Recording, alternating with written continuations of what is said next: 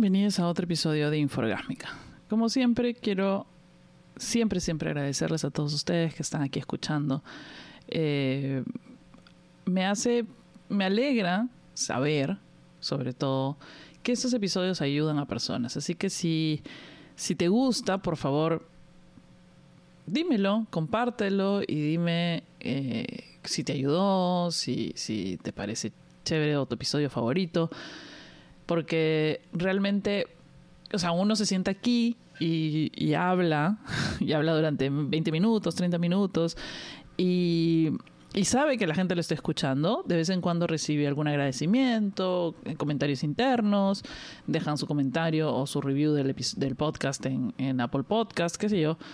Pero a veces es como silencio, ¿no? Como, entonces no sé si le estoy realmente hablando a alguien, no sé si esto le funciona a las personas, si les gusta. Entonces, siempre es bueno, o me gustaría recibir un poco más de feedback de parte de ustedes. Eh, de que estoy haciéndoles bien, de que les gusta y ese para mí es el logro máximo, no necesito más, no necesito, bueno, mira, si esto diera plata, sería la más feliz si pudiera hacer esto todo el tiempo, pero eh, yo realmente lo hago por porque siento que existió alguna necesidad en algún momento y un montón de gente lo seguía. Después bajó porque no soy una persona que no puede seguir con el ritmo de Instagram y con todas las cosas que hay en Instagram, pero lo intento. Y, y, nada, entonces me gustaría que creciera más Inforgásmica, obviamente, y para eso necesito de la ayuda de todos ustedes. Pero ahora vamos a pasar a este tema que, bueno, muchos saben que sufro de depresión. O sea, a ver, en mi caso es un supuesto síndrome bipolar 2 controlado. ¿Qué, qué, sucede con ese síntoma? Que no es, o sea, que fluctúa entre hipomanía, es decir, una manía bastante pequeña, y, eh, y episodios de, estar como normal, entre comillas, porque ustedes saben que nada es normal. Eh, y episodios leves, de depresión, es decir, no la depresión que te tumba y que... O sea, que es la, peor. Nunca, una vez, hace un par de semanas, me vino uno de esos. Eh, y, y, quizás mis episodios de depresión han tenido un poquito de eso porque ha habido un desgano de cosas. Pero no sé si eh, que mi madre me haya educado de una manera tan, eh, no sé, tan, tan estricta o, o algo, que siempre la responsabilidad puede más que la depresión y a pesar de no poder, hago las cosas. Pero claro, hay momentos en que simplemente me quiero, o sea, hay ciertas cosas que decido no hacer y hoy no, hoy no, no, no puedo. Y el otro día llegué a mi casa después de una cita y una conversación con una persona que la conversación, o sea, lo gracioso fue que la persona todo bien, pero no sé por qué después de eso y después aparentemente se abrió el caño de las emociones o lo que sea, que llegué a mi casa y me tiré a mi cama y no me quería mover. Y empecé a llorar y a llorar y a llorar y decía, no entiendo qué está pasando, ¿no? O sea, y dije, no, ya, o sea, al fin, al fin vino, porque yo decía, ¿cuánto me va a durar estos episodios de estar pues tranquila, ¿no? Y había estado durante mucho tiempo, desde que he venido acá, digamos que he pasado por episodios de tranquilidad bastante largos. Y un poco asustada porque he ido entre la manía y la tranquilidad. La manía la tranquilidad. La manía, para quienes no saben, es un influjo de energía tan fuerte que en algunos casos la manía manía es incontrolable y haces cosas. Cosas, tomas decisiones eh, tomas decisiones simplemente por, por, por, hacer algo, eh, sin pensarlas. Eh, te vas de juerga. O sea, todas las manías son diferentes, todas tienen diferentes cosas y a veces haces algo y en el caso de las manías excesivas las personas no recuerdan lo que hicieron en el episodio maníaco a veces. Entonces es como que están locazos y, hacen un montón de cosas como, no sé, agarrar bolsas de basura y crear una piscina con los hijos en la casa. Y hay cosas que pueden ser potencialmente peligrosas. Entonces, y muchas de esas cosas son apaciguadas o la gente busca en esos periodos alcohol, drogas, etcétera, porque necesita la aceleración y necesita más y necesita. Y, es un estado muy fuerte de manía, eh, ataques de manía. En el caso mío es hipomanía, que es básicamente un influjo de energía que, como yo soy una persona que tiene cero energía en la existencia, en la vida, eh, básicamente hago cosas. Entonces, si me vengo un día limpiando la casa porque no sé qué hacer y, no puedo parar, o sea, eh, no puedo estar en mi, en mi, sentada en mi, en mi cama sin hacer nada. No, no, no, ahora hay que cortar el jardín. Ahora hay que... Ya. Entonces me empieza a venir una aceleración porque no puedo estar tranquila y quiero hacer cosas y quiero hacer cosas básicamente como soy un lornón, tampoco es que hago mucha locura. En algún momento de mi vida, probablemente cuando tenía mucho más conflictos y qué sé yo, y que no estaba tranquila, probablemente mi estado de manía era quiero salir de juerga y chupar y chupar hasta no parar. Es probable. No, no, o sea, como no guardo recuerdos de las, de los momentos eh, que eso se generó, simplemente lo estoy teorizando. Pero bueno, yo he pasado por momentos de depresión y de depresión fuerte que sí, que uno te, que, te pueden llevar a pasarte días sin hacer absolutamente nada y con un una desidia a cualquier cosa porque ahora que me ha dado era yo sé que tengo que levantarme a hacer algo. O sea, mi mente sabe que esa es la forma en la cual puedo salir de este pequeño agujero. O sea, mi mente soy consciente, entiendo qué es lo que me está pasando pero realmente no tengo ni la energía, sobre todo la energía, no tengo la energía para pararme de la cama. No sé dónde está esa energía. Solo quiero quedarme aquí y dormir. Y, y, entendí, dije, ah, claro. Entonces, como personas que de repente no, tenemos, no hemos tenido o no han tenido, si ustedes no han tenido ese tipo de, de situación, realmente es una situación imposibilitante o sea, estás mirando la pared blanca sin ninguna motivación, energía o lo que sea. Y, y, yo en ese momento empecé a tratar de hacer el ejercicio. Ok, a ver, ¿qué puedo hacer para algo que me guste? Algo que me guste. Voy a buscar algo que me guste para que me den Nada, cero. Nada quería hacer. No quería hacer absolutamente nada. No me interesaba. Y era un vacío total en mi, en mi experiencia, obviamente dije, ya va a pasar, algo va a pasar. Y al final, eventualmente, sí, pasan. En mi caso, porque son periodos. Y básicamente suceden cosas alrededor o cosas pasan que ya la idea ya, ya se fue, el químico en el cerebro ya se disipó un poco o se aumentó otro químico en el cerebro que balanceó la situación y logres, logra salir, pero en muchos casos hay gente que todavía no maneja estas herramientas o no maneja o su cerebro está mucho más allá eh, de, la situación química. Es por eso que quiero, he juntado cinco cosas que creo que son importantes para, eh, para ayudarte a entender o a poder resolver esta situación en la que te encuentras. La primera y la más importante de todas es ir a terapia. Es ir a terapia y en algunos casos medicarte. En mi caso, por ejemplo, sé que es una cosa pasajera y si bien es un estado que obviamente no queremos tener, no me genera ningún conflicto con mis labores o con el cuidado de Numa.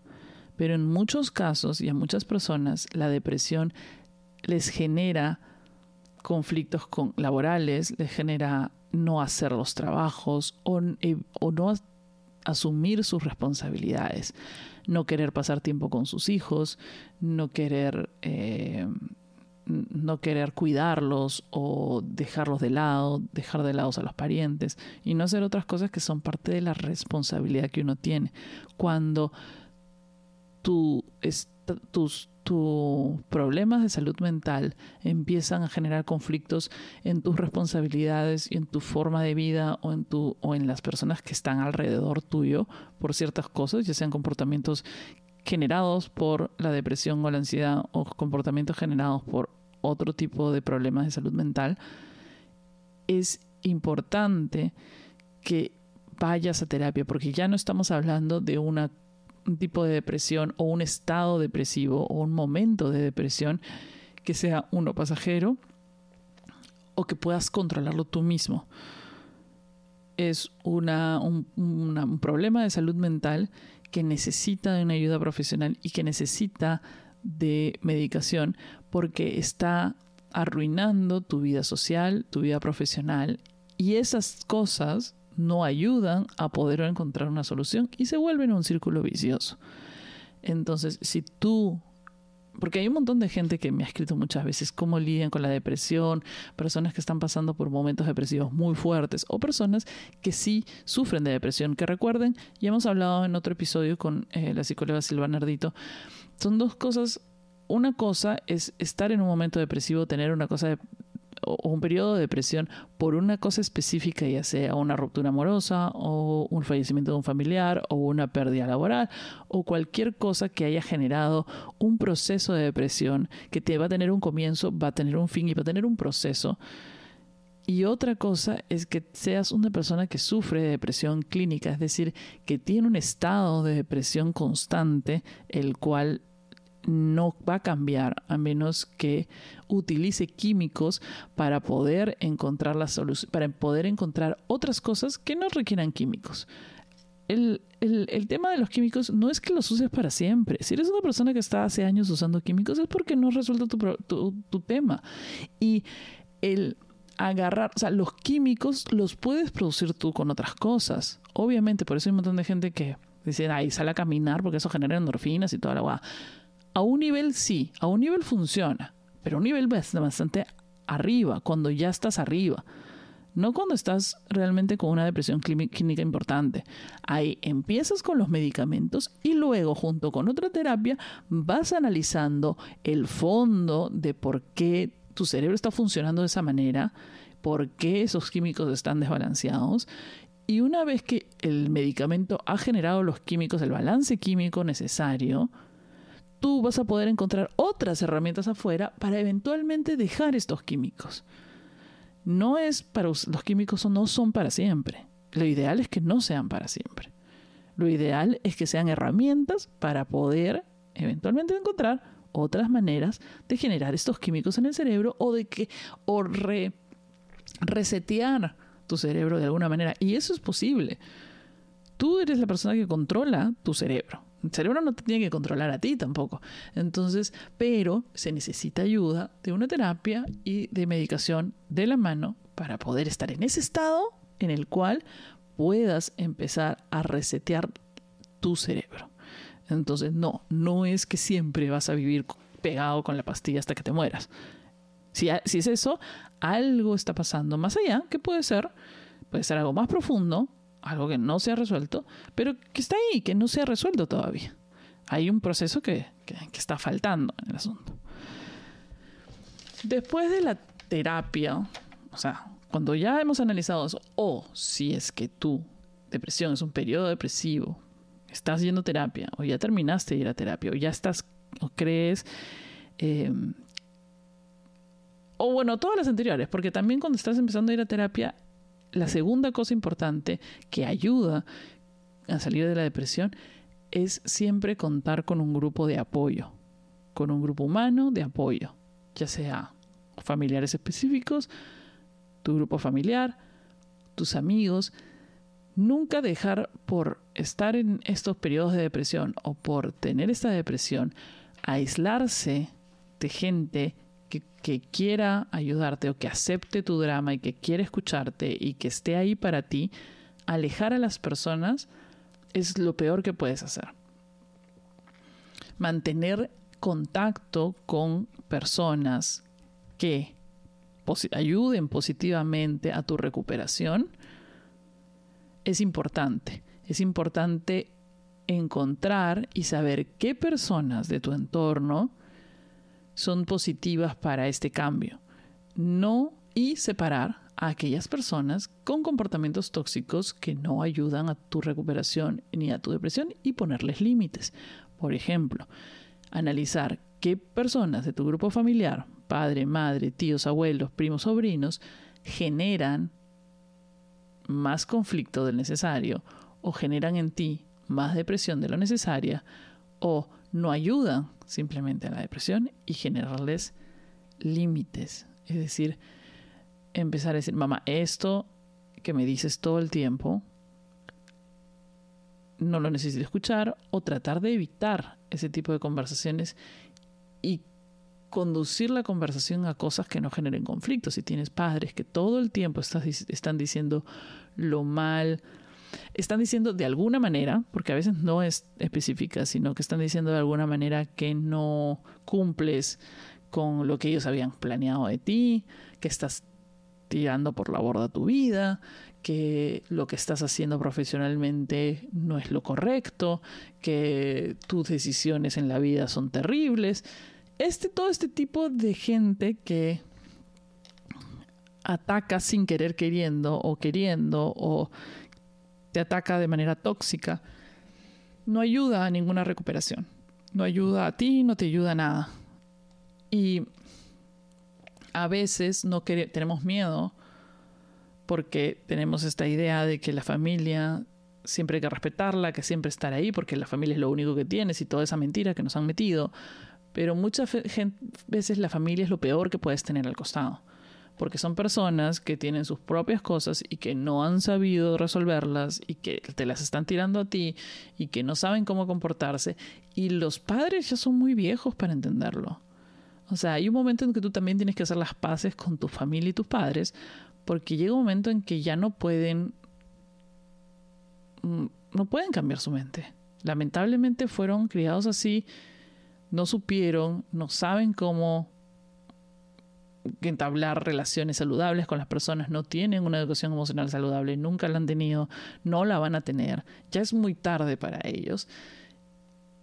Y lo único que generan es depresión y incomodidad, sentimientos de no haber, de no ser lo suficientemente buenos, de no, sentimientos de que no has cumplido con las cosas que ellos esperaban de ti, sentimientos horribles de estar inadaptado, de no saber qué hacer, de que eres un desastre, de que eres lo peor de la familia, de que todas esas jugadas que uno siente a veces que tus padres se hacen sentir sin siquiera decirte específicamente esas cosas, sino con otros comentarios como comentar que, ay, qué bien le va a tu hermano, ay, qué bien le va a tu hermana, ay, mira que ella ya tiene hijos, ay, mira qué ordenaditos los hijos de fulanito, ay, mira qué bellos los del otro. Entonces, todas esas cosas que básicamente uno en nuestra, en nuestra mente, no lo están diciendo, pero en nuestra mente es que nuestras cosas son totalmente lo contrario, que yo soy lo peor, que mis hijos son cochinos, que, este, que, no soy buena para nada, que mi trabajo es una mierda, etcétera, etcétera. Entonces, ponerle límites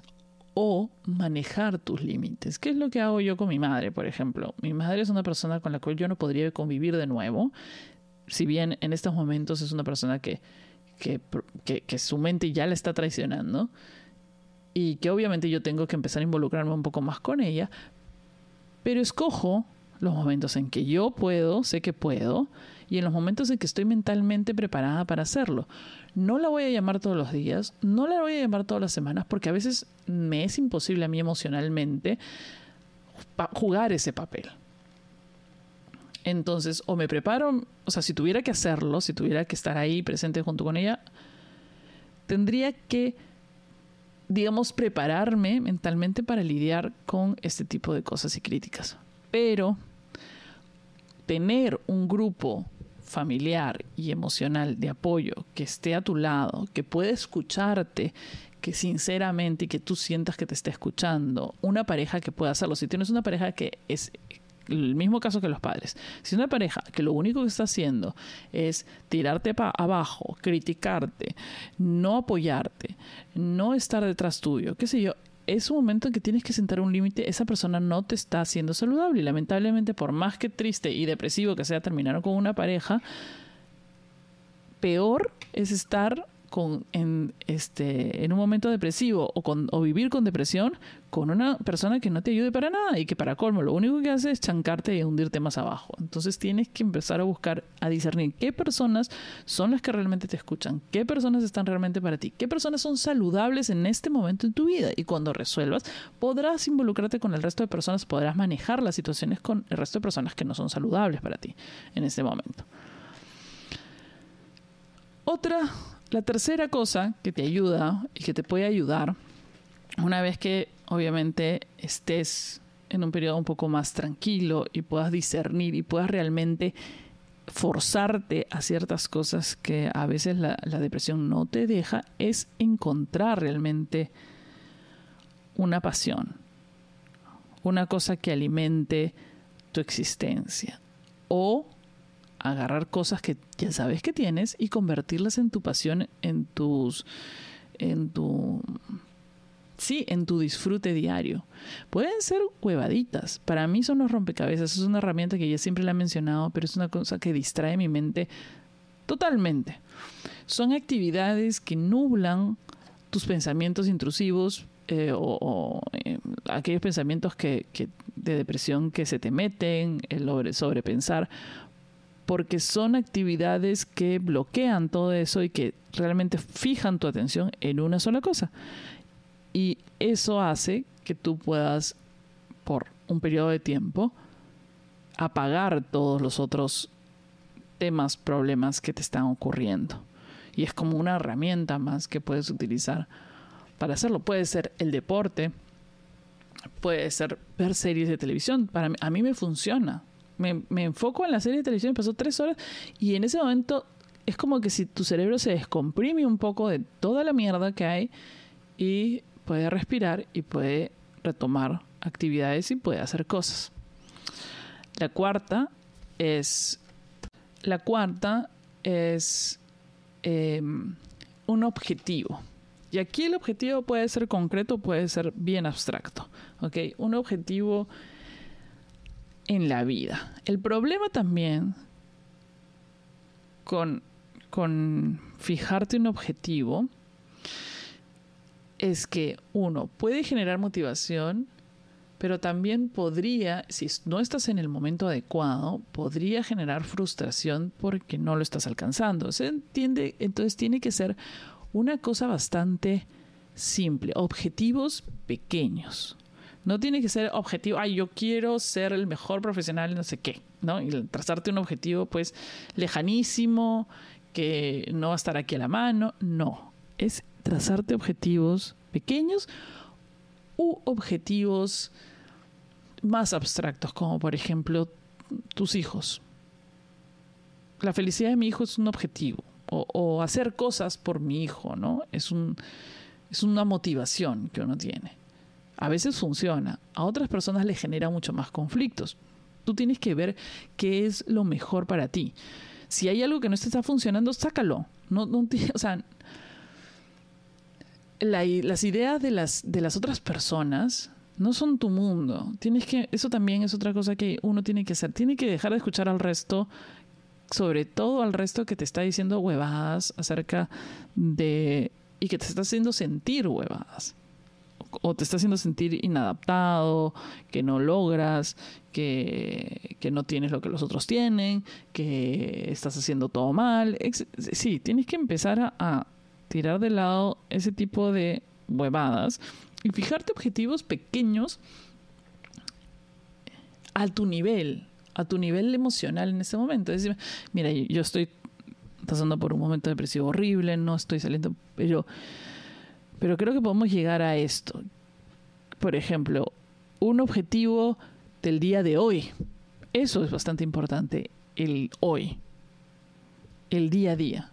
Entonces, un objetivo el día de hoy. Tengo un objetivo el día de hoy que es básicamente, y tiene que ser muy pequeños, porque la satisfacción de alcanzar un objetivo, por más pequeño que sea, es bastante grata y genera químicos en el cerebro y genera, y para colmo vas haciendo cosas. Genera movimiento en ti y genera una, una especie de, ah, logré esto, ok, ahora puedo ir por un poquito más. Y paso a paso, un buen día tendrás un objetivo más grande, un objetivo que demore un poco más, en la medida que tú te sientas capaz de realizarlo también. En la medida que tú te sientas eh, no forzado y que puedas aceptar el hecho de que de repente no lo consigas. Y que puedas aceptar el hecho de que mm, era muy grande el objetivo. Va a ser para la próxima vez. Aceptarse, aceptar, aceptar que hay cosas que no vas a poder hacer y que está bien también. Es bastante importante.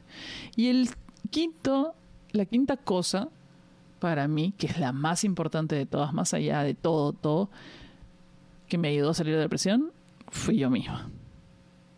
Ninguna de las cuatro cosas anteriores se logran si tú no realmente no tienes la intención de salir de la depresión. Si tú realmente no te has eh, analizado lo suficiente o si tú realmente no sientes que estás preparado para eso. Porque decirte quizás que no quieras salir de la depresión es un poquito agresivo y fuera de sitio, porque yo no sé lo que tú estás pasando en este momento. Pero de repente no estás sintiendo que estás en un punto capaz. Y ok, de repente no es el momento. De repente necesitas un periodo de tiempo así para poder salir de la depresión. Pero ninguna de estas otras cosas van a ser, se van a lograr si no parten de ti. Nunca lo hagas por otra persona. Nunca caigas en el juego de si no te ayudas a ti misma te voy a dejar de las parejas.